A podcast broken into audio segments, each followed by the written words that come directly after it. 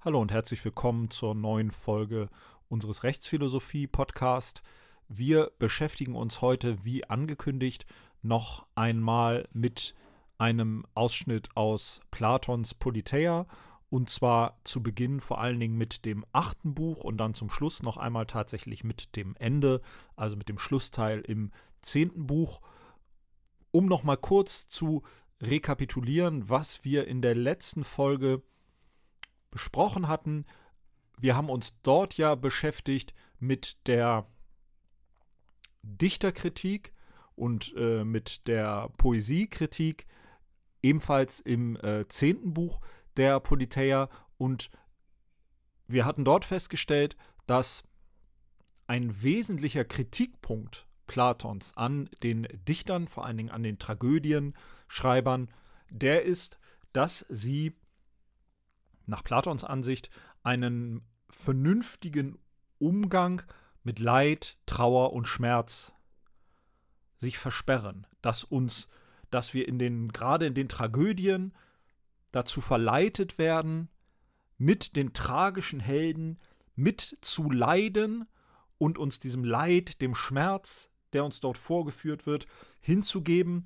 Und das sagt Platon uns, lässt Platon uns über Sokrates sagen, das ist falsch, denn der, der richtige, der angemessene, der tugendhafte, der gute Umgang mit Leid und Schmerz ist immer der vernünftige, der besonnene Umgang und diese Herrschaft der Vernunft über das Emotionale, das ist ein ganz zentrales Motiv für die Politeia und ein guter Staat kann nach der Vorstellung Platons, die er uns hier präsentiert, nur gelingen, wenn die Vernunft im Individuum, die Vernunft herrscht über die übrigen Seelenteile.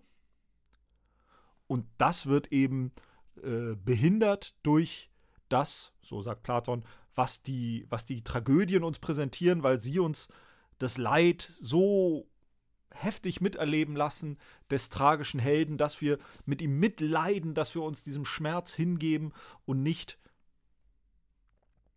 dafür Sorge tragen, dass die Vernunft in unserer Seele herrscht. Und so wie beim Individuum die Vernunft die übrigen Seelenteile beherrschen müssen, so müssen im Staat die Philosophen, Könige, die weisen Herrscher Kraft ihrer Erkenntnis über die übrigen Bewohner der Polis herrschen. Also das ist ein ganz zentrales Motiv dieses Werks, die Isomorphie, wie man sagt, man könnte sagen die Parallelität, der Gleichlauf zwischen Individuum und Staat. Wir haben im Individuum drei Seelenbestandteile, die Vernunft muss das Herrschende sein und wir haben im Staat drei unterschiedliche Stände, drei unterschiedliche Klassen oder Schichten, könnte man heute vielleicht sagen, und die vernünftigen Menschen, die Philosophen, das müssen die Herrscher sein über die übrigen. Und über diese Parallele von Staat und Individuum werden wir gleich noch etwas weiter sprechen. Ich möchte noch mal kurz daran anknüpfen, knüpfen, was wir dann in der letzten Folge eben gesagt haben. Ich hatte mich skeptisch geäußert zu dieser Einschätzung gegenüber den Dichtern, gegenüber den Tragödienschreibern und ich hatte die Vermutung geäußert, dass sich Leid, Trauer und Schmerz nicht so einfach ähm, wegdenken lassen. Weder aus der individuellen Existenz noch aus der Gemeinschaft, aus den gesellschaftlichen Verhältnissen, aus dem Staat. Und es ist in gewisser Weise fast buchstäblich das, was Platon versucht, nämlich Leid, Schmerz, Tragik wegzudenken, im Denken, im vernünftigen, rationalen Denken verschwinden zu lassen. Im idealen Staat herrscht die Vernunft, im Indivi herrschen die vernünftigen Philosophenkönige, im idealen Individuum herrscht die Vernunft und das kann Leid, Schmerz, Zerrissenheit, Widersprüche, Konflikte, wenn nicht zum Verschwinden bringen, so doch nachhaltig und erfolgreich kontrollieren. Und da hatte ich Zweifel angemeldet, dass das wirklich möglich ist. Und wir hatten ganz zu Beginn unseres Podcasts ähm, äh, das Zitat des Soziologen äh, Georg Simmel, der sich beklagte, dass in der Geschichte der Philosophie das menschliche Leid so eine geringe Rolle äh, spielen würde. Und auch das mag man eben im Hinblick darauf sehen, dass hier bei Platon eine Grundlegung der Philosophie stattfindet, die von einem Primat der Rationalität ausgeht, einem Vorrang der Rationalität, einer Vormachtstellung, einer Herrschaft der Rationalität. Wie gesagt, immer parallel, sowohl beim Individuum als auch im Staat. Und auch wenn wir keineswegs sagen wollen, dass diese Herrschaft der Rationalität oder die Idee, dass man Entscheidungen vernünftig treffen soll, dass man sich nicht hinwegreißen lassen soll von Emotionen oder ähnlichem, auch wenn wir keineswegs sagen wollen, dass das per se irgendwie eine schlechte Idee wäre, so habe ich doch Wert darauf gelegt, dass wenn wir davon ausgehen, dass es Leid, Schmerz, Zerrissenheit, Konflikte immer wieder gibt in realen weltlichen Verhältnissen, ob das in, in der Psyche, in der Antike hätte man sicherlich gesagt, in der Seele des Einzelnen ist oder in der Gemeinschaft. Es gibt dieses Leid, es gibt diese Konflikte und wenn wir davon ausgehen, dann ist es problematisch, wenn wir eine Philosophie zugrunde legen oder wenn wir die Philosophie insgesamt auf der Vorstellung aufbauen, dass es überhaupt das Ziel sein könnte, dieses Leid verschwinden zu lassen. Und dass wir die Vorstellung zugrunde legen, dass es eine bestimmte Art der Erkenntnis, eine bestimmte Tätigkeit gibt, nämlich die philosophische Tätigkeit, die in der Lage ist, dieses Leid zu beherrschen, zu kontrollieren, letztlich verschwinden zu lassen. Denn das ist das, was, was das ist das, was hier in gewisser Weise seinen Auftakt nimmt und was, was auch prägend dann ist, auch wenn das natürlich äh, auch genau die Philosophie und die, ihre Geschichte natürlich auch, auch ambivalent ist. Und wenn natürlich ähm, das jetzt eine etwas holzschnittartige Darstellung ist, aber die oft sogenannte abendländische, die westliche, die europäische Philosophie ist doch von der Antike ausgehend und vom Triumph, wenn Sie so wollen, Platons über die Sophisten und über die Tragödienschreiber ausgehend, gekennzeichnet durch diese Vorstellung des Primats der Rationalität, das sich dann, wir werden in den nächsten Wochen ja darüber sprechen, in der Aufklärung nochmal weiterentwickelt, nochmal steigert. Und es kulminiert dann ja in dem, was dann im 20. Jahrhundert angesichts von, von, von Weltkriegen und dann angesichts auch des, äh, des Holocausts in der Dialektik der Aufklärung gipfelt. Und da wird dann sozusagen, ich hatte das letzte Woche schon gesagt, in der letzten Folge schon gesagt, im 20. Jahrhundert wird angesichts der Tatsache, dass dieses vermeintlich aufgeklärte, in einer Tradition der Rationalität und der Aufklärung stehende Europa, dass aus diesem Europa die Menschheitskatastrophe des Holocaust und die beiden Weltkriege hervorgehen.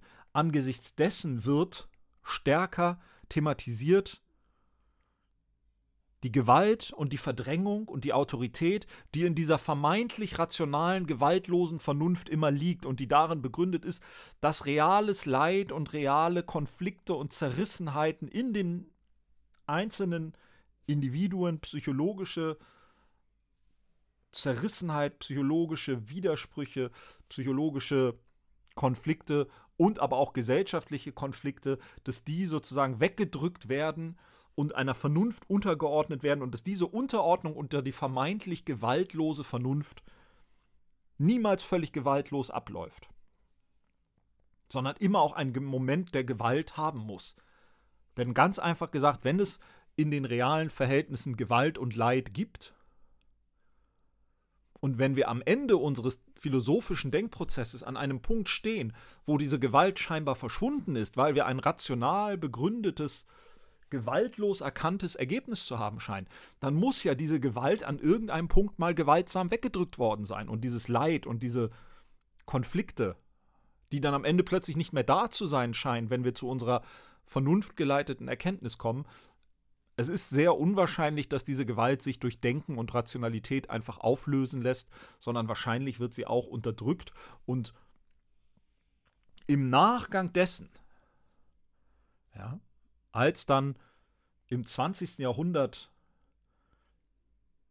die Katastrophe in Europa, das Menschheitsverbrechen des Holocaust in Europa und aus Europa heraus, aus dem vermeintlich aufgeklärten Europa heraus, sich zutrug und sich ereignete. Und so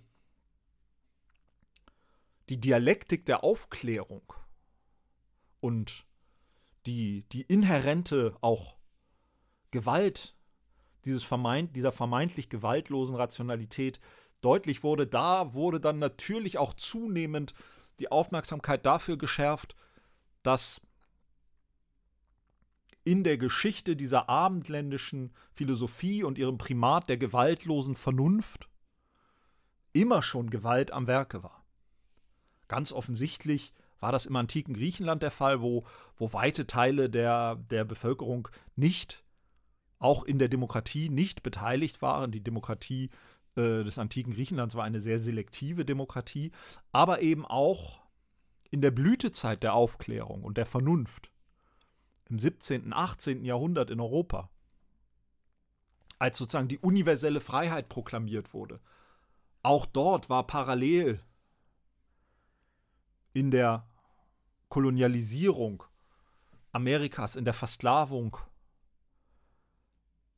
afrikanischer, weiter Teile der afrikanischen Bevölkerung, in der Ermordung der amerikanischen Ureinwohner. In all diesem war sozusagen parallel zu dem Aufstieg der Freiheit und Vernunft als den Grundlagen der menschlichen Gemeinschaft und parallel zum Aufstieg des Universalismus war immer schon eine Gewalt am Werk. Und das ist, wir haben jetzt äh, schon mal ein bisschen vorgegriffen auf das, was wir in den nächsten Wochen machen werden, aber das ist etwas, was der Logik nach genau hier begründet wird bei Platon, indem er diesen Primat der Rationalität formuliert und verlangt, dass die Philosophie und das Denken zu einem konfliktfreien Ende führt, zu einer Einheit, die Idee des Guten, die Einheit des Guten. Und indem er die Tragödienschreiber verdrängen will aus der Stadt, die uns den wie er sagt, falschen Eindruck vermitteln, dass sich Konflikte eben nicht immer auflösen lassen. Dass Konflikte, dass die Dinge manchmal einen tragischen Lauf nehmen, der sich nicht einfach auseinandersortieren lässt durch eine vernunftgeleitete Erkenntnis, die dann alle Dinge wieder in Ordnung bringt. Dass Ordnung vielleicht gar nicht Harmonie, vielleicht gar nicht der natürliche Zustand ist. Das ist ja das, was Platon uns suggerieren will. Und vielleicht ist es eher so, ich hatte das in der letzten äh, Folge angedeutet, dass menschliches Zusammenleben und es gibt, es gibt kein anderes Leben, ja, es gibt kein, es gibt kein einzelnes menschliches Leben. Der Mensch ist einzeln gar nicht lebensfähig. Ja, sondern menschliches Leben ist immer schon menschliches Zusammenleben.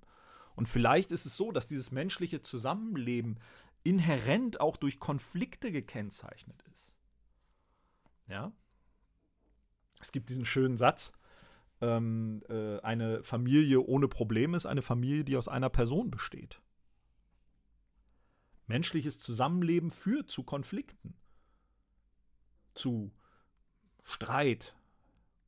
Liebe ist auch ein, ein inhärent konfliktträchtiges Phänomen, steht am Rande zu Hass, Eifersucht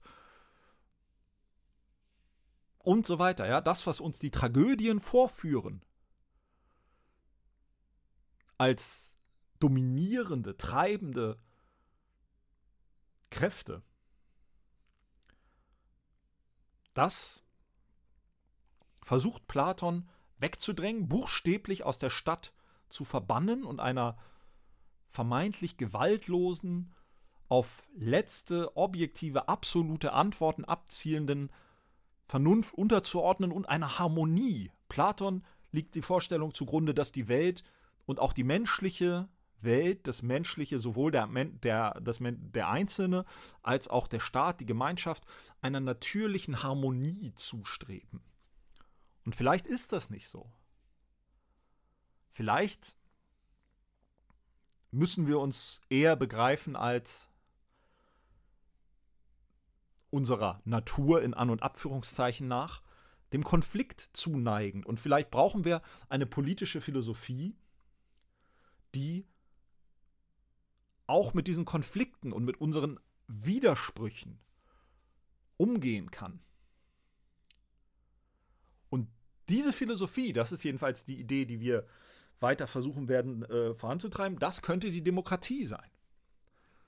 Auch wenn sie das bisher leider nur selten und nur in Ansätzen und immer nur sehr, sehr begrenzt gezeigt hat. Wir werden darüber noch näher sprechen. Aber die Demokratie könnte, könnte, das, könnte diese, diese Gemeinschaftsform sein, die uns nicht zwingt, unsere Konflikte und Widersprüche und unsere Zerrissenheiten zu unterdrücken, irgendeiner vermeintlichen Natur zuzuordnen, die uns dann aufgedrückt wird von irgendjemandem, der sagt, deine Natur ist das, deine Natur ist das, deine Natur ist das. Sondern in der Demokratie ist Raum für die Vorstellung, dass wir nicht festgelegt sind auf eine bestimmte Natur, dass wir nicht unsere inneren Bedürfnisse, Wünsche unterdrücken müssen zugunsten irgendwelcher Vorstellungen, irgendwelcher Aufgaben, die wir vermeintlich zu übernehmen haben. Und womöglich ist das, dass nämlich die Demokratie diese, diese Gemeinschaftsform einen, einen Raum äh, liefern könnte für eine solche offene Entwicklung, für einen offenen Umgang mit menschlichem Dasein. Womöglich ist das der Grund dafür, dass Platon der Demokratie so skeptisch, um es vorsichtig zu sagen, gegenübersteht. Und das wollen wir uns jetzt anschauen im Zusammenhang mit dem, was wir die sogenannte Taxonomie der Staatsformen bezeichnen. Eine Entwicklung, in der Platon uns vorführt, wie sich aus dem idealen Staat der Aristokratie, wie er sie dort nennt, Heute verbinden wir mit diesem Begriff etwas anderes. Die Aristokratie ist tatsächlich der ideale Staat. Wie sich aus diesem idealen Staat heraus es zu einem Verfall der Staatsformen kommt, die dann letztlich über die Demokratie den Weg in die Tyrannis findet. Und da in dieser Entwicklung lässt Platon keinen Zweifel daran, was er von der Demokratie erhält, nämlich gar nichts. Und vielleicht hängt es damit zusammen, dass die Demokratie eben eine Ordnung ist, die sich vorgegebenem vorgegebener Harmonie festgelegter menschlicher Natur entgegenstellt und offen umgeht mit menschlichen Biografien, menschlichen Lebensweisen und das ist etwas, was Platon zuwider ist. Was hat es also auf sich mit dieser sogenannten Taxonomie der Staatsformen? Man muss zunächst sicherlich sagen, dass es hier nicht darum geht, eine historisch adäquate Entwicklung aufzuzeigen. In dieser Reihenfolge, wie sich äh, dieser Verfall der Staatsform hier ereignet, hat das so sicherlich nie stattgefunden. Und ähm, es gab viel hin und her, auch zwischen Demokratie und Tyrannis, immer wieder, äh, auch in der, in der Realität, aber darum ging es Platon hier wohl auch nicht. Also er will hier wie die gesamte Politeia, ja, wir hatten darüber gesprochen, allenfalls sehr eingeschränkt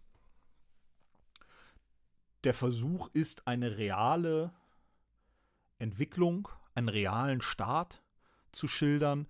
So geht es auch hier bei diesem Ablauf der, des Staatsverfalls nicht darum, das als eine reale geschichtliche Abfolge zu zeigen, sondern in wesentlicher Hinsicht geht es Platon hier wahrscheinlich vor allen Dingen auch darum, die These der Isomorphie, also des, der Parallelität, des Gleichlaufs von Staat und Individuum aufzuzeigen. Ja, und Sie sehen das ganz am Anfang, ähm, zu Beginn des achten Buches, da sagt Platon auch ganz ausdrücklich, äh, also so, äh, Sokrates sagt es, selbstverständlich gibt es notwendigerweise so viele Arten von Menschen, Charakteren als Arten von Verfassungen. Also was wir hier sehen ist, Platon zeichnet für jede dieser Verfassungen, die er uns vorstellt, eine dementsprechende menschliche Natur. Es gibt den der Aristokratie entsprechenden Menschen, das ist im Grunde der, der Philosophenkönig. Es gibt den der, der Timokratie, der kriegerischen Verfassung entsprechenden Menschen, den der Oligarchie entsprechenden Menschen, den der Demokratie und der Tyrannis. Und so dient diese die Schilderung dieses Ablaufs und dieses, dieser Verfallsgeschichte eben vor allen Dingen auch dazu, diesen Zusammenhang zu verdeutlichen und uns eben zu zeigen, wie das, was Platon sich als den Verfall der Sitten bei den Individuen vorstellt, wie sich das auswirkt auf die Entwicklung des Staates. Also das muss man hier wie im gesamten, äh, in der gesamten Politeia muss man sehen, dass es hier eher darum geht, anhand dieser Darstellung, wenn Sie es so sagen wollen, einen philosophischen Punkt zu machen und weniger darum, eine ganz realistische Entwicklung zu geben. Es gibt äh, andere Texte Platons, der Politikos vor allen Dingen, wo er deutlich realistischer über, über diese unterschiedlichen Verfassungen und, und über, über unterschiedliche institutionelle Ordnungen spricht. Hier geht es ihm nicht darum, also das ist quasi kein, kein, äh, keine Verfassungsrechtsvorlesung, was Sokrates hier macht, sondern es ist eher eine, naja, vielleicht könnte man sagen, eine Art Allegorie. Also er möchte uns mit dieser Erzählung von diesem Verfall des Staates etwas zeigen, und zwar vor allen Dingen die, den Zusammenhang zwischen dem, dem Individuum, der Sittlichkeit des Einzelnen und dem Staat und das quasi mit dem Verfall des Individuums der Verfall des Staates einhergeht und umgekehrt. Und es beginnt dann eben in der Aristokratie, in der guten Polis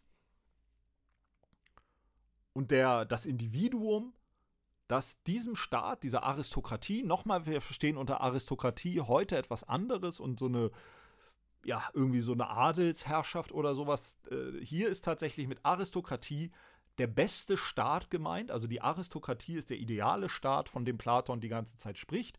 Und das Individuum, das dieser Aristokratie entspricht, das ist das gute, der gute und gerechte Mensch, den Platon beschreibt. Und ganz interessant ist jetzt, ähm, wie es zu dem Verfall dieser, dieser Aristokratie, dieses guten Staates kommt. Denn da stellt sich ja doch die Frage, wenn dieser Staat ideal ist, wenn dieser Staat perfekt sein sollte,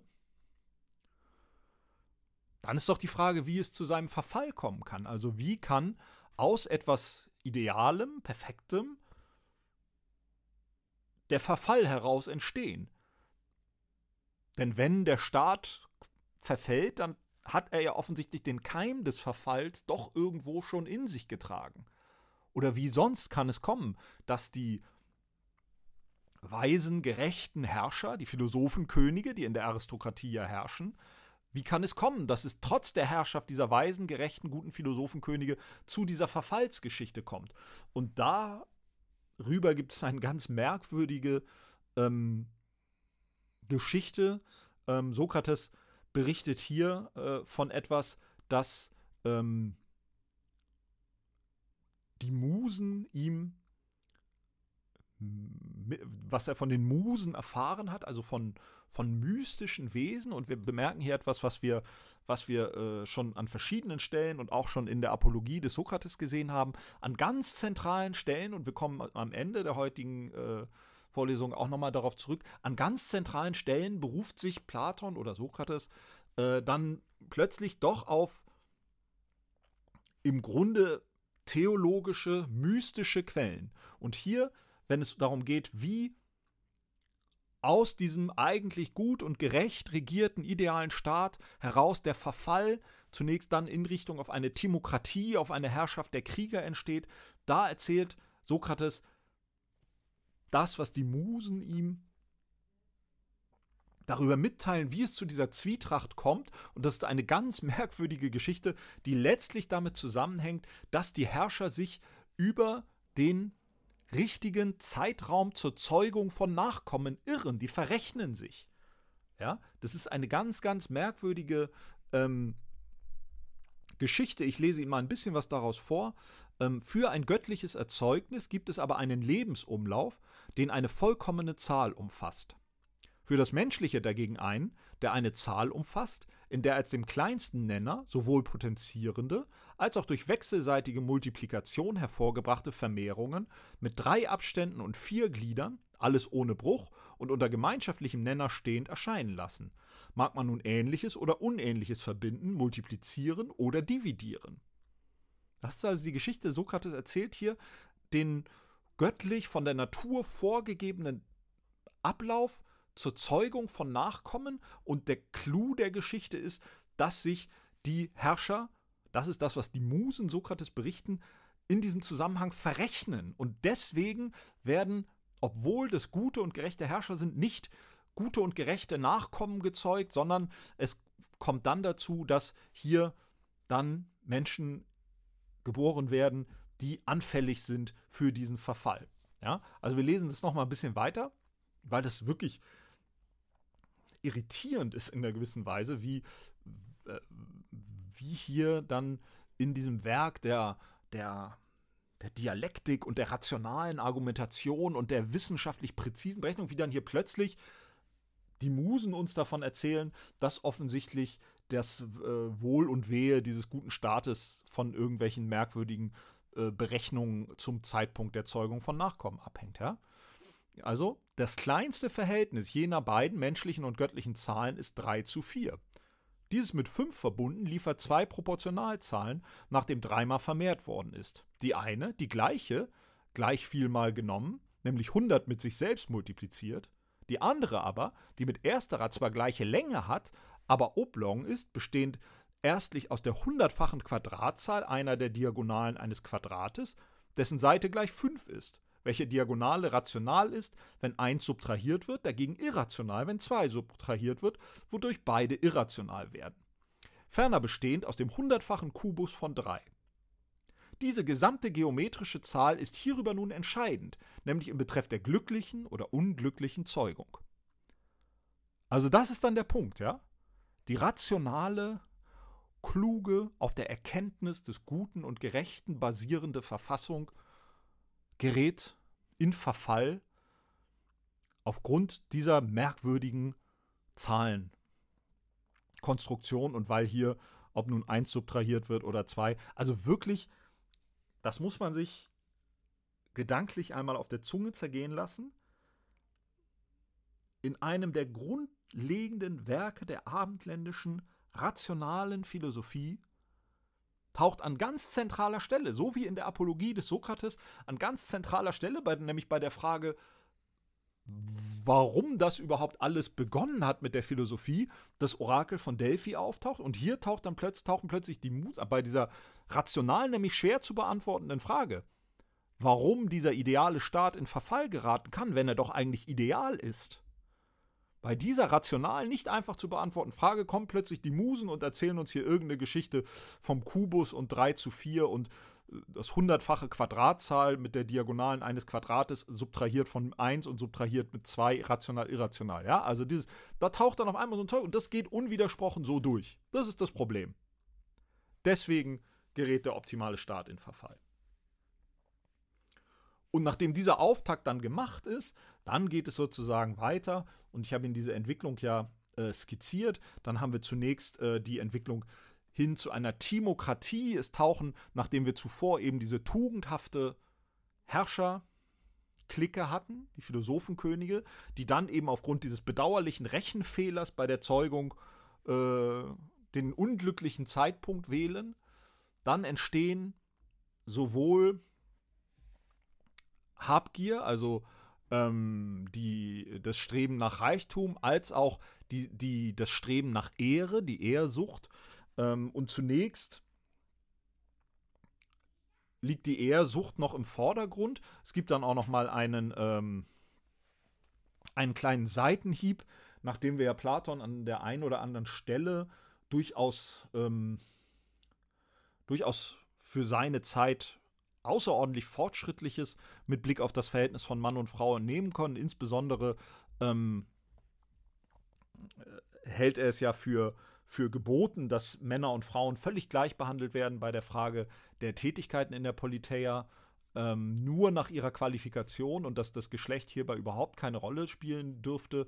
Ähm, das ist natürlich für seine Zeit außerordentlich fortschrittlich. Hier gibt es dann eine Stelle ähm, bei der Frage, wie nun aus einem an sich gerechten Vater ein, ein Sohn entstehen könnte, der sich dann diesem Streben nach Ruhm und Ehre hingibt.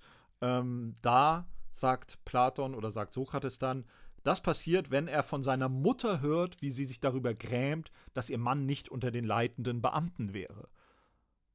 Ja, also der, der, der gute und gerechte Vater der natürlich deswegen nicht unter den leitenden Beamten ist, weil er sich für Reichtum und für diese Sachen nicht interessiert, sondern für wahre philosophische Erkenntnis.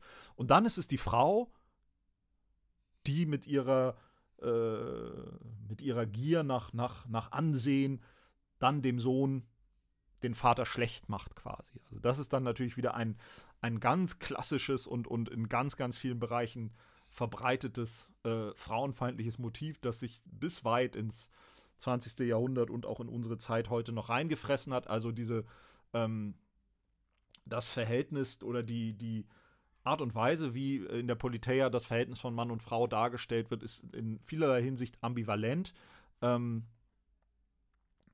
aus dieser Timokratie, die dann in der dann das Streben nach Ruhm und Ehre, das dem Philosophenkönig fremd ist. Das muss man immer wieder sagen. Der Philosophenkönig ist nicht wegen Ruhm und Ehre. Die Herrschertätigkeit des Philosophenkönigs ist auch kein Privileg. Das hat keine größeren Vorteile, sondern das ist allein auf die Erkenntnis des Guten gerichtet.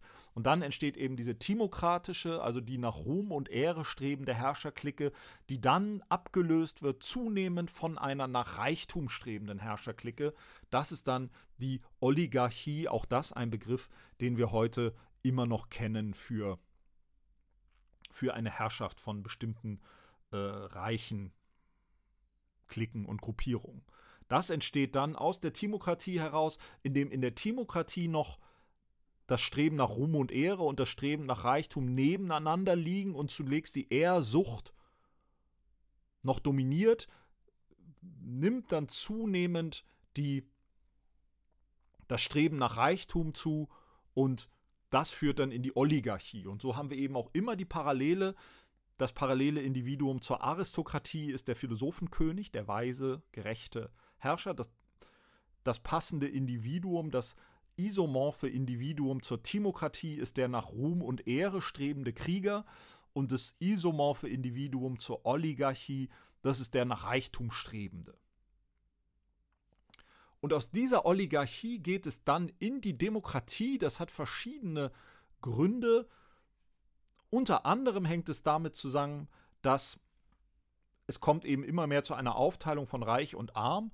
Und einer der Gründe unter anderem ist dafür, dass es dann von der, von der Oligarchie, also von der Herrschaft der Reichen, in die Demokratie geht und dass es quasi zu einem Sieg der Armen über die Reichen kommt, das hängt unter anderem damit zusammen, dass die reichen Herrscher der Armen bedürfen, um für sie Kriege zu führen. Denn zitiere, die, dass die Regierenden unmöglich einen Krieg führen können, weil sie in der Lage sich befinden, dass sie entweder die bewaffnete arme Volksmenge gebrauchen und dann sie mehr fürchten müssen als den Feind, oder sie nicht gebrauchen und dann im wahren Sinne des Wortes Oligarchie als eine Macht von wenigen auch im Moment der Schlacht erscheinen. Also, für die Kriege brauchen die oligarchischen Herrscher die Armen, aber dann merken die Armen natürlich irgendwann, dass sie doch eigentlich die Stärkeren sind und dass es eigentlich keinen Grund gibt, den reichen, aber schwachen Herrschern zu gehorchen. Und das ist einer der Gründe, wie es dann zu diesem Verfall kommen kann und wie es dann zu diesem Sieg der Armen kommt, wie das dann heißt, und in die Demokratie die Herrschaft des Volkes führt. Und da können wir nun einiges sehen und äh, Sie finden auch in unseren Folien da die Zitate, ähm, was Platon von dieser Demokratie hält. Und wir hatten das am Anfang schon angesprochen. Die Hauptsorge, die ihn umtreibt, das ist, dass in der Demokratie es eine Abkehr gibt von der natürlichen, vorgegebenen Ordnung. Und da sehen wir eben immer wieder, dass diese dass die Voraussetzung, dass es diese Ordnung gibt, dass sich also die menschliche Natur und dementsprechend auch die menschliche Gemeinschaft auszurichten hat und ausrichtet an einer von der Natur vorgegebenen Ordnung, an einem Einklang mit bestimmten natürlichen Bewegungen.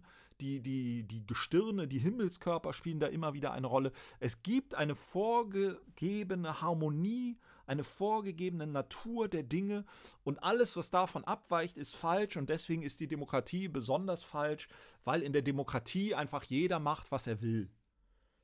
Und das ist für Platon wirklich das Schlimmste, was passieren kann. Und ähm, wenn Sie diese, wenn Sie diese äh, Zitate lesen dazu, dann muss man wirklich feststellen, das klingt so, wie man klischeehaft manchmal dann ältere Menschen über Jüngere reden hört manchmal. Ja? Also, wenn wir das mal, mal hier äh, lesen, nun da in der Demokratie, wo die allererste Eigenschaft ist, dass die Bürger frei sind, dass der Staat voll Freiheit und Redefreiheit ist und dass in ihm unbedingte Erlaubnis, Erlaubnis herrscht, zu tun, was einer nur will. Und das ist bei Platon natürlich alles mit beißender Ironie. Das ist nicht die Beschreibung eines schönen Staates, so wie wir uns das vielleicht heute vorstellen. Ja, das ist ja klar, das Frei, äh, äh, Freiheit und Redefreiheit und jeder kann tun, was er will. Das ist quasi heute unser Staatsmodell. Das ist für Platon natürlich alles andere als gut. Denn wo aber in einem Staate eine gänzliche Ungebundenheit eintritt, da versteht sich von selbst, dass ein jeder hinsichtlich seines Privatlebens eine Einrichtung trifft, wie es seiner subjektiven Laune gefällt. Ja? Jeder macht das, was ihm passt, und das ist für Platon natürlich das Schlimmste, was passieren kann.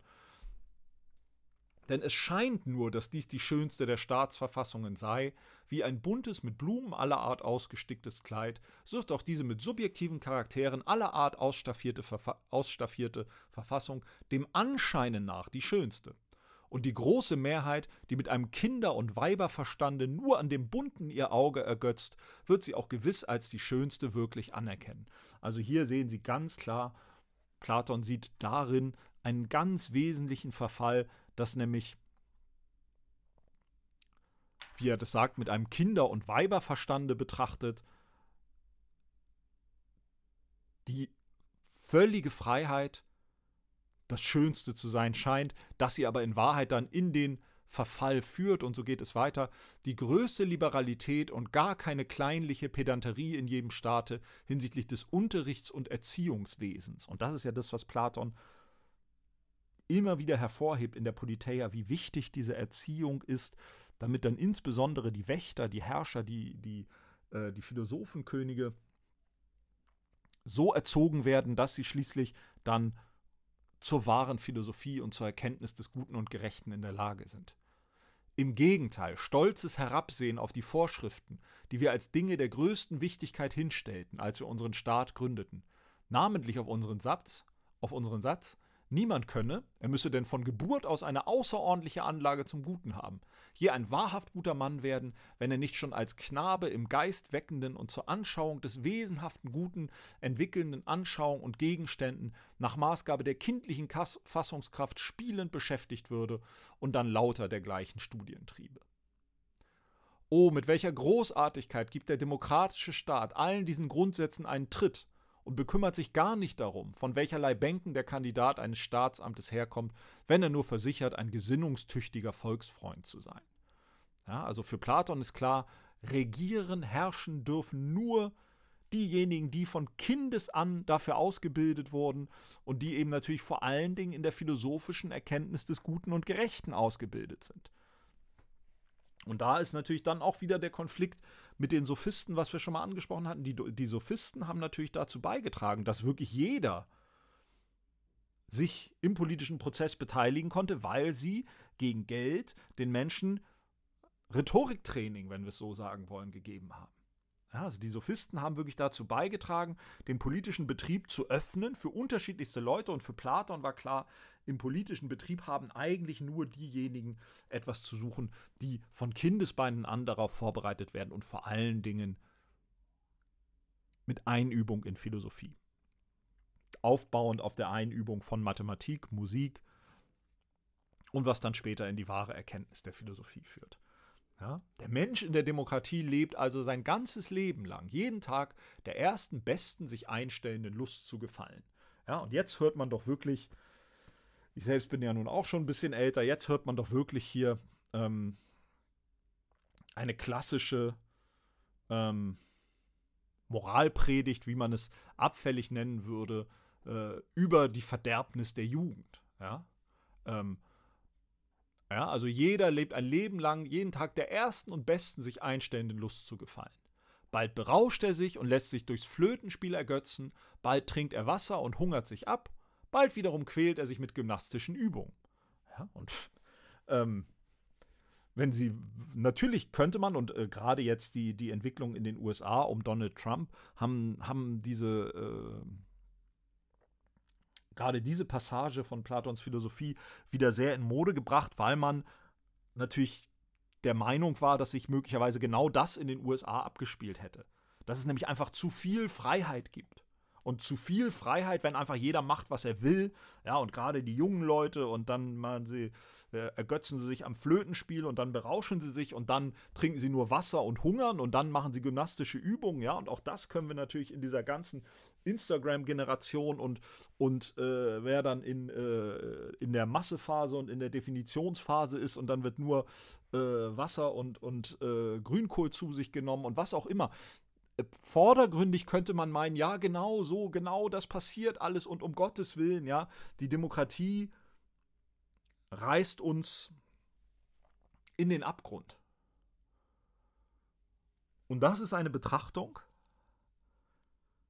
vor der ich bei aller Skepsis, die wir in dieser Vorlesung immer wieder auch gegenüber der Demokratie und ihrer realen Umsetzung vor allen Dingen äußern werden müssen, das ist doch eine Betrachtung, vor der ich sehr nachdrücklich warnen möchte.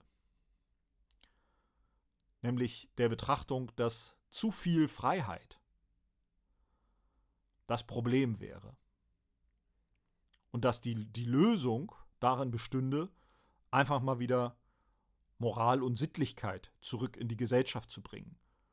Ja, als wenn die Lösung wäre, dass wir einfach wieder irgendeine Autorität brauchen, seien das jetzt die Kirchen, seien das äh, die Philosophen, seien das wer auch immer, die uns einfach sagen, wo es lang geht und die vor allen Dingen den jungen Leuten mal sagen, wie man sich zu benehmen hat. Als wenn das die Lösung wäre. Und als wenn die Tyrannis, die Gewaltherrschaft, die in der Tat das schlimmste Elend bedeutet, als wenn die vor allen Dingen daraus entsteht, dass wir vorher einfach zu viel Freiheit hatten. Das halte ich wirklich für grundfalsch. Und das hielte ich für sehr gefährlich, wenn wir nun diesen Text rausholen und sagen, ja, guck mal, da sehen wir es doch. Dahin führt eure ganze liberale Demokratie und euer ganzes, das, dahin führt's doch. Da sieht man es doch. Und es gibt, wir haben natürlich überall in der Welt zu tun mit Tendenzen, die Entwicklungen hin zu mehr Freiheit, so schwierig dieser Begriff ist, Aber doch können wir wohl doch festhalten, dass wir in den letzten Jahrzehnten in unseren Gesellschaften Fortschritte erlebt haben, hin zu mehr Pluralität, hin zu mehr Freiheit, was sexuelle Selbstbestimmung, sexuelle Orientierung, Abbau von Diskriminierung, auch wenn wir heute größte Konflikte gerade im Hinblick auf die Diskriminierung von Minderheiten auszufechten haben, müssen wir doch sagen, dass der Kampf gegen Diskriminierung heute deutlich besser dasteht als noch in den 50er oder 60er Jahren. Da kann es eigentlich keinen Zweifel daran geben. Und wir erleben in fast allen Demokratien derzeit einen Rollback, eine reaktionäre Entwicklung, die dieses rückgängig machen möchte. Und die könnte sich doch scheinbar hier auf Platon berufen und sagen, ja, der hat es doch gesehen, es ist doch diese viele Freiheit und dann wird jetzt immer über Gender Studies geredet und angeblich würden sich alle möglichen Leute, das wäre sozusagen der Untergang. Und es gäbe im Grunde zu viel Feminismus und zu viel Gender Studies und zu viel Identitätspolitik und so weiter. Und das wäre eigentlich alles das Problem. Und das, also in einem solchen antiliberalen Sinne, könnte man scheinbar hier Platon ja lesen und sagen, ja, der hat es doch gewusst, die Demokratie geht an zu viel Freiheit und an diesem ganzen übertriebenen Freiheitsstreben, daran geht die Demokratie zugrunde und von dort entwickelt sie sich dann in die Tyrannis. Und das halte ich für äußerst gefährlich. Ob man auch immer Platon so lesen muss oder nicht, dagegen müssen wir uns verwahren. Das Gegenteil ist richtig. Das Gegenteil ist richtig. Wir haben nicht zu viel Freiheit und müssen die Freiheit sozusagen zurückbauen und müssen wieder Zucht und Ordnung in Kraft setzen, sondern wir haben immer noch viel zu wenig Freiheit. Das betrifft vielleicht nicht die meisten von uns. Das betrifft mich jedenfalls nicht ehrlicherweise. Als männlicher, weißer, verbeamteter Hochschullehrer hier in Deutschland kann ich nicht über zu wenig Freiheit klagen. Aber das betrifft Menschen hier in Deutschland, vor allen Dingen natürlich Minderheiten, ob das äh, ethnische Minderheiten, religiöse Minderheiten, aber auch Menschen mit Behinderung, äh, Menschen mit nicht heteronormativer sexueller Orientierung. All diese Menschen leiden auch hier, auch hier in Deutschland äh, unter zu wenig Freiheit, nicht unter zu viel Freiheit. Und ganz sicher erleben wir massiv zu wenig Freiheit, wenn wir in die globale Dimension schauen. Und wenn wir sehen, wie sich Dinge in den Teilen der Welt darstellen, die wir aus unserer westlichen Perspektive oft ausblenden und die wir auch ausgeblendet haben, während wir hier Universalismus und Menschenrechte und Freiheit proklamiert haben. Ganz sicher ist zu viel Freiheit nicht das Problem.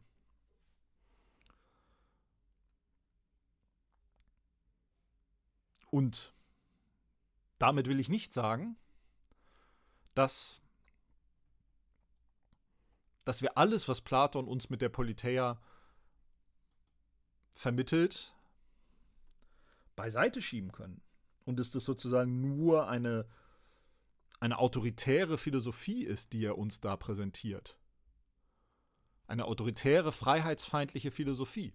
Das ist es sicherlich nicht nur, aber wir müssen ehrlicherweise sagen, das ist es auch.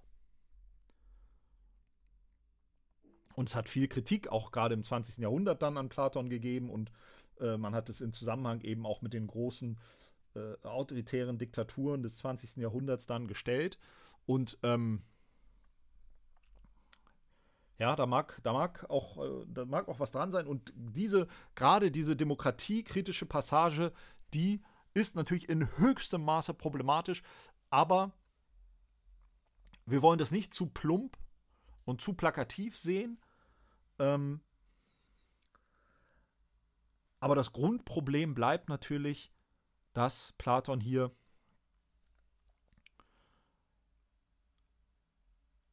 oder das ist das, was ich, was ich zu Anfang der heutigen, äh, der heutigen Folge versucht habe zu sagen, dass Platon einfach festhalten will an dieser Vorstellung einer natürlich vorgegebenen Ordnung, einer absoluten Ordnung.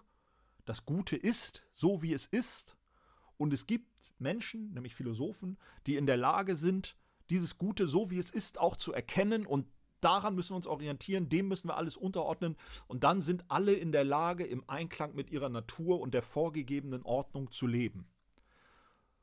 Und das ist der Grundgedanke, der all, auf dem all das aufbaut, was Platon in der Politeia entwickelt. Und wenn das wegfällt, und deswegen will er die Tragödienschreiber nicht drin haben, weil die rütteln daran, bei denen zerfällt die Ordnung. In der Tragödie zerfällt, zerbröselt die Ordnung und wir sehen sie. Wir sehen das alles in, in Bewegung und in Konflikt miteinander und, und äh, Da ist kein Raum für diese ruhige und, und, und äh, absolute ewige Erkenntnis des einen Guten, das alles überstrahlt, so wie natürlich die Sonne immer wieder bei Platon dann auch. Und das ist das, was wir hier versuchen wollen mitzunehmen. Dass wir nämlich bei allem, bei allem Versuch, die Vernunft zu ihrem Recht zu bringen und, und bei aller Berechtigung, dass wir, dass wir nicht, dass wir auch nach, nach Moral und ethischem Handeln streben sollen und nicht einfach, also das, da, da, da ist ja eine, da hat Platon ja einen Punkt, wenn Sie es so sagen wollen. Und dieses, diesen Teil des philosophischen Strebens, das Sokrates und dann Sokrates vermittelt über Platon in die Welt gebracht hat vor zweieinhalbtausend Jahren, dass wir uns fragen, was ist gut und was ist nicht so gut und was ist richtig und was ist falsch, daran wollen wir ja festhalten. Und es ist ganz interessant, dass am Schluss der Politeia diese Frage noch einmal explizit und ausdrücklich verknüpft wird mit dem Blick ins Jenseits. Denn zum Schluss der Politeia im Buch, im Buch 10 wird uns die, der Mythos vom Totengericht überliefert von einem, ähm, von einem Soldaten, der gefallen war und ähm, äh, zehn Tage, ähm, zwölf Tage nach seinem Tod äh, steht dieser, dieser Soldat wieder auf und dann erzählt er aus dem Jenseits und berichtet davon, dass die Guten und Gerechten, vereinfacht gesagt, in den Himmel und die Schlechten in die Hölle kommen. Und so kommen wir ganz zurück an den Anfang und an die Frage, und Sie erinnern sich am, zu Beginn der Politeia dieses Gespräch mit äh, Thrasymachos, mit dem Sophisten, der sagt, Gerecht ist das, was dem Stärksten hilft. Und gerecht ist, dass der Stärkste sich nimmt, was er will. Und da sind wir zu, auf diese Anfangsfrage gekommen. Gibt es eigentlich einen Grund? Warum sollten wir nicht einfach uns alles nehmen, was wir kriegen können und einfach egoistisch unsere Interessen verfolgen? Warum sollten wir an andere Menschen denken, an unsere Mitmenschen denken? Und das ist eindeutig da äh, treibt Platon uns an, das zu tun. Eben nicht egoistisch, das Recht des Stärksten, einfach nur ich, ich, ich und alles, was ich kriegen kann, das ist dann auch in Ordnung und ich brauche mir keine Gedanken darüber zu machen, was das für andere bedeutet. Da, das, da treibt Platon uns an und ganz zu Beginn sagt Sokrates ja, Gerechtigkeit ist um ihrer selbst willen und um ihrer Konsequenzen willen zu verfolgen. Und am Ende des äh, zehnten Buches sehen wir, dass diese Konsequenzen nicht nur diesseitig sind sondern eben auch jenseitig. Weil wir eben, wenn wir uns gerecht und gut verhalten, in den Himmel kommen und nicht in die Hölle. Und das ist eine ganz schwierige Frage, die uns da weiter mitgegeben wird und die bis heute offen bleibt. Gelingt es uns, Gerechtigkeit, Moral, Ethik, Tugend alleine mit Blick auf das Diesseits zu finden. Platon tut das nicht. Platon ist ganz klar auch des Jenseits. Bietet uns Gründe dafür, uns gerecht im Diesseits zu verhalten. Und das wird natürlich dann auch erst sehr viel später, und damit werden wir in der nächsten Woche ja beginnen, beginnt die Philosophie damit, sich davon endgültig zu emanzipieren und alleine bezogen auf das Diesseits Gründe für moralisches Handeln zu finden. Aber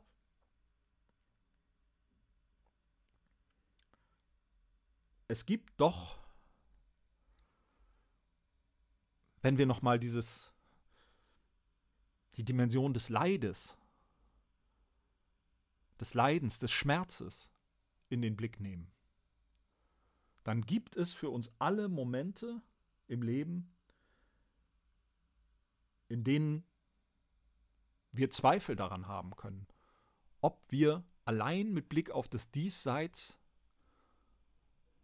Leid und Schmerz wirklich ertragen können. Und äh, ein, ein, französischer Anthropologe und äh, Philosoph hat es, hat es ganz deutlich gesagt und hat gesagt, den Tod eines Kindes können wir niemals verkraften, wenn wir nicht in irgendeiner Form auf eine Form jenseitiger Gerechtigkeit vertrauen. Und, und so viel Leid und so viel Schmerz scheint uns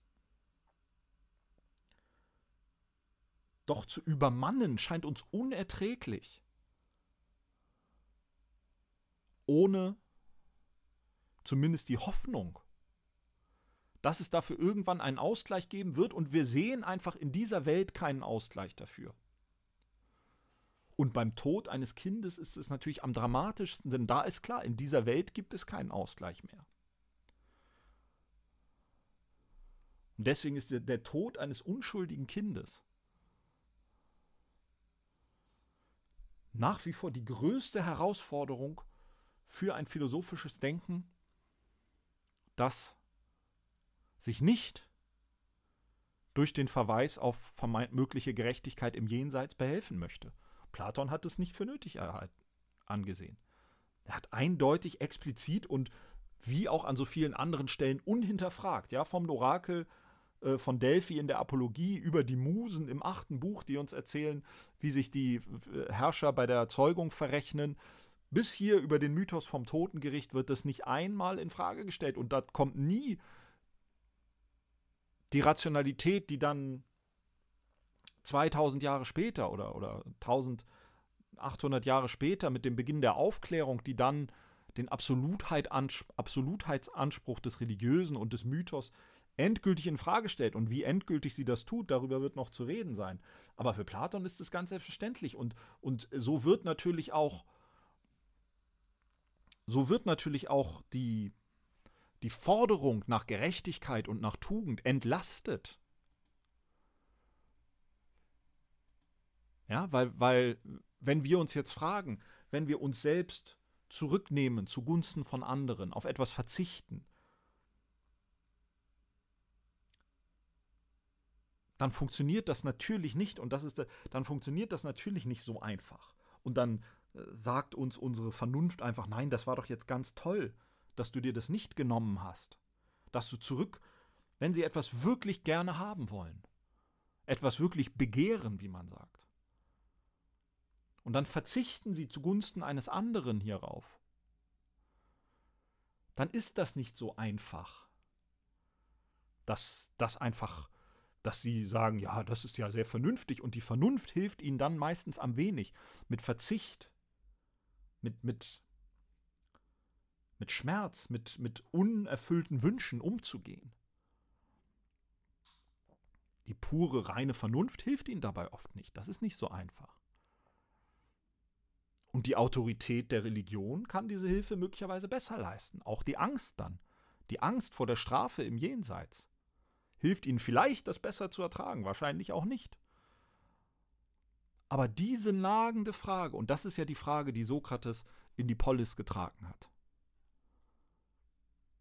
Warum sollen wir uns moralisch verhalten? Warum sollen wir uns gut und gerecht verhalten? Warum sollen wir nicht einfach nur möglichst alles nehmen, was wir kriegen können für uns? Warum sollen wir nicht einfach nach unserem eigenen größtmöglichen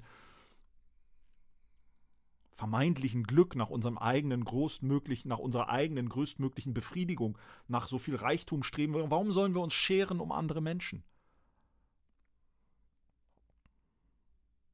Diese Frage ohne den Verweis auf entweder eine Belohnung im Jenseits oder eine Bestrafung im Jenseits zu beantworten, bleibt schwierig. Und so zu glauben, dass einfach die Vernunft, die nüchterne theoretische Vernunft, all das für uns regelt.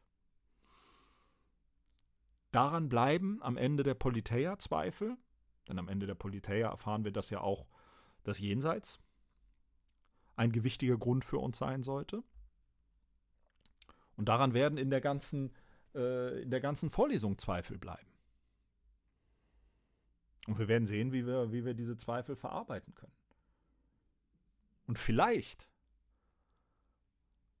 denn ich bin der Überzeugung und ich werde, ich werde bis zum Ende dieser Vorlesung daran festhalten, dass die Frage die richtige ist. Diese Frage, die Sokrates auf die Sokrates die Philosophie begründet hat, die Frage nach richtig und falsch, nach dem guten, moralisch gerechten, richtigen Handeln. Diese Frage ist richtig. Und ohne diese Frage kommen wir nicht, kommen wir nirgendwo hin, wo wir hinwollen. Aber vielleicht ist bei der Frage, worauf wir das gründen, nicht nur das Rationale und äh, die theoretische, nüchterne Vernunft und auch nicht nur das, der Verweis auf das Jenseits und die dort drohenden Strafen, sondern vielleicht ist ein Aspekt wichtig dabei, den Platon versucht rauszuweisen, das Leid und nämlich das Mitleid. Platon will nicht, dass wir zu viel mitleiden mit dem tragischen Helden, weil er will, dass wir das alles vernünftig und ruhig verarbeiten. Vielleicht kann aber gerade das Mitleid der Ausgangspunkt sein. Und die Tatsache, dass wir uns selbst erleben, wie wir leiden angesichts des Leids von anderen. Und jeder von ihnen kennt das doch. Und egal, wie viel wir uns eigentlich nur um uns selbst kümmern und uns um unser eigenes Vorankommen und um Geld und um Spaß und um was auch immer, jeder von uns hat doch Menschen, andere Menschen, die er oder sie nicht leiden sehen will. Und jeder von uns hat Menschen, bei denen er oder sie mitleidet. Und dieses Gefühl, weil das ja doch das, ein Gefühl ist, und zwar ein Gefühl, das uns zeigt, dass wir nicht einfach für uns alleine leben und denken können und das deswegen einen vernünftigen Grund für uns bietet, uns mit der Frage, was ist richtig und falsch auseinanderzusetzen, weil wir merken, der reine Egoismus. Wie hat Simon Weil gesagt? Wir wollen vielleicht egoistisch sein, wir können es aber nicht. Denn für uns alleine finden wir keinen Sinn im Leben. Der Sinn in unserem Leben hängt immer auch mit anderen zusammen. Und das ist aber eben vielleicht keine rein theoretische Vernunfterkenntnis, sondern eine Erkenntnis, die wir aus dem unabweisbaren Mitleid gewinnen können, das wir für andere empfinden, nicht für alle anderen. Und das wird die große Frage, die wir zu stellen haben. Wie wir mit der Universalisierung dessen umgehen können. Denn natürlich gibt es Menschen, mit denen wir mitleiden, die uns nahestehen und andere, mit denen wir weniger mitleiden. Aber das scheint mir doch wichtig, dass wir dieses Mitleid, das Platon verdrängen möchte, zugunsten einer theoretischen Vernunft, dass wir das nicht zulassen und dass wir daran festhalten, dass das ein diesseitiger Anknüpfungspunkt für moralisches Handeln jenseits von theoretischer Rationalität sein können. Das Empfinden von Mitleid mit dem anderen. Das zeigt uns, dass wir nicht einfach nur alleine immer nach möglichst viel für uns, uns, ich, ich, ich streben können, weil wir auf diese Weise keinen Sinn im diesseitigen Leben finden. Und dann werden wir uns fragen müssen, wie eine Gemeinschaft eingerichtet werden soll, eine politische Philosophie, eine Rechtsphilosophie ausgestaltet werden muss, damit Leid möglichst minimiert wird, damit wir wenig Leid erleben, für uns und für andere aber auch. Und da werden wir nun einen relativ großen Sprung machen dann in der nächsten Woche, knapp 2000 Jahre in zeitlicher Hinsicht und werden beginnen mit der Philosophie der Aufklärung, mit der Philosophie des Gesellschaftsvertrages und werden sehen, welche Lösung dort dann gefunden wird, in Abkehr von Platons Vorstellung einer harmonischen, naturgegebenen Ordnung, in Abkehr von Platons Vorstellung eines, eines Jenseits, in dem uns Strafen für Ungerechtigkeit und Belohnung für Gerechtigkeit erwarten.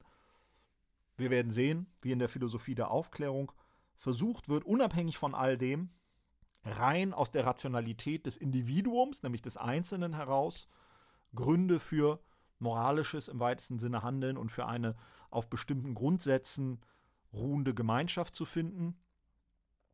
Und wir werden auch dort sehen, dass die scheinbare Lückenlosigkeit und Restlosigkeit dieser Begründung eben nur scheinbar ist. Und dass auch dort Fragen zurückbleiben, Spannungen zurückbleiben, Unausgesprochenes, teilweise vielleicht auch Unaussprechliches zurückbleiben, was in diesen rationalen, philosophischen Gebäuden dann immer wieder versucht wird zum Verschwinden zu bringen, was aber immer nicht ganz gelingt. So, das war jetzt ähm, eine relativ lange äh, Folge. Ich hoffe, Sie konnten da ein bisschen was draus mitnehmen, haben nochmal die, die die Dramatik dessen, worum es hier geht. Es geht hier wirklich um das, was, um diese ganz einfache Frage. Gibt es einen Grund dafür, sich in seinem Leben zu fragen, ob das eigene Handeln richtig oder falsch ist? Gibt es einen Grund dafür, das eigene Handeln auch kritisch zu reflektieren? Oder sollten wir einfach so leben, dass wir jeden Tag möglichst für uns uns möglichst gut fühlen. Ohne dabei darüber nachzudenken, welche Folgen das hat. Und diese Frage, die dann ausgeht eben von diesem Individuum und der Frage, wie soll der Einzelne damit umgehen, diese Frage steht jedenfalls für Platon im untrennbaren Zusammenhang auch mit der Frage, wie der Staat, wie die Gemeinschaft eingerichtet werden soll. Und für Platon ist klar, nur das moralische, tugendhafte Individuum kann einen gelingenden Staat hervorbringen, beziehungsweise umgekehrt. Und wir werden dann ab nächster Woche sehen, wie dann die Philosophie der Aufklärung und die moderne Philosophie sich zum einen das Individuum vorstellt und zum anderen dann den Staat, die Gemeinschaft, in dem und in der dieses Individuum lebt. So, für heute soll es das gewesen sein. Ich hoffe, Sie konnten ein bisschen was mitnehmen. Ähm, wünsche Ihnen alles Gute, äh, bleiben Sie gesund, bleiben Sie gut gelaunt und bis nächste Woche.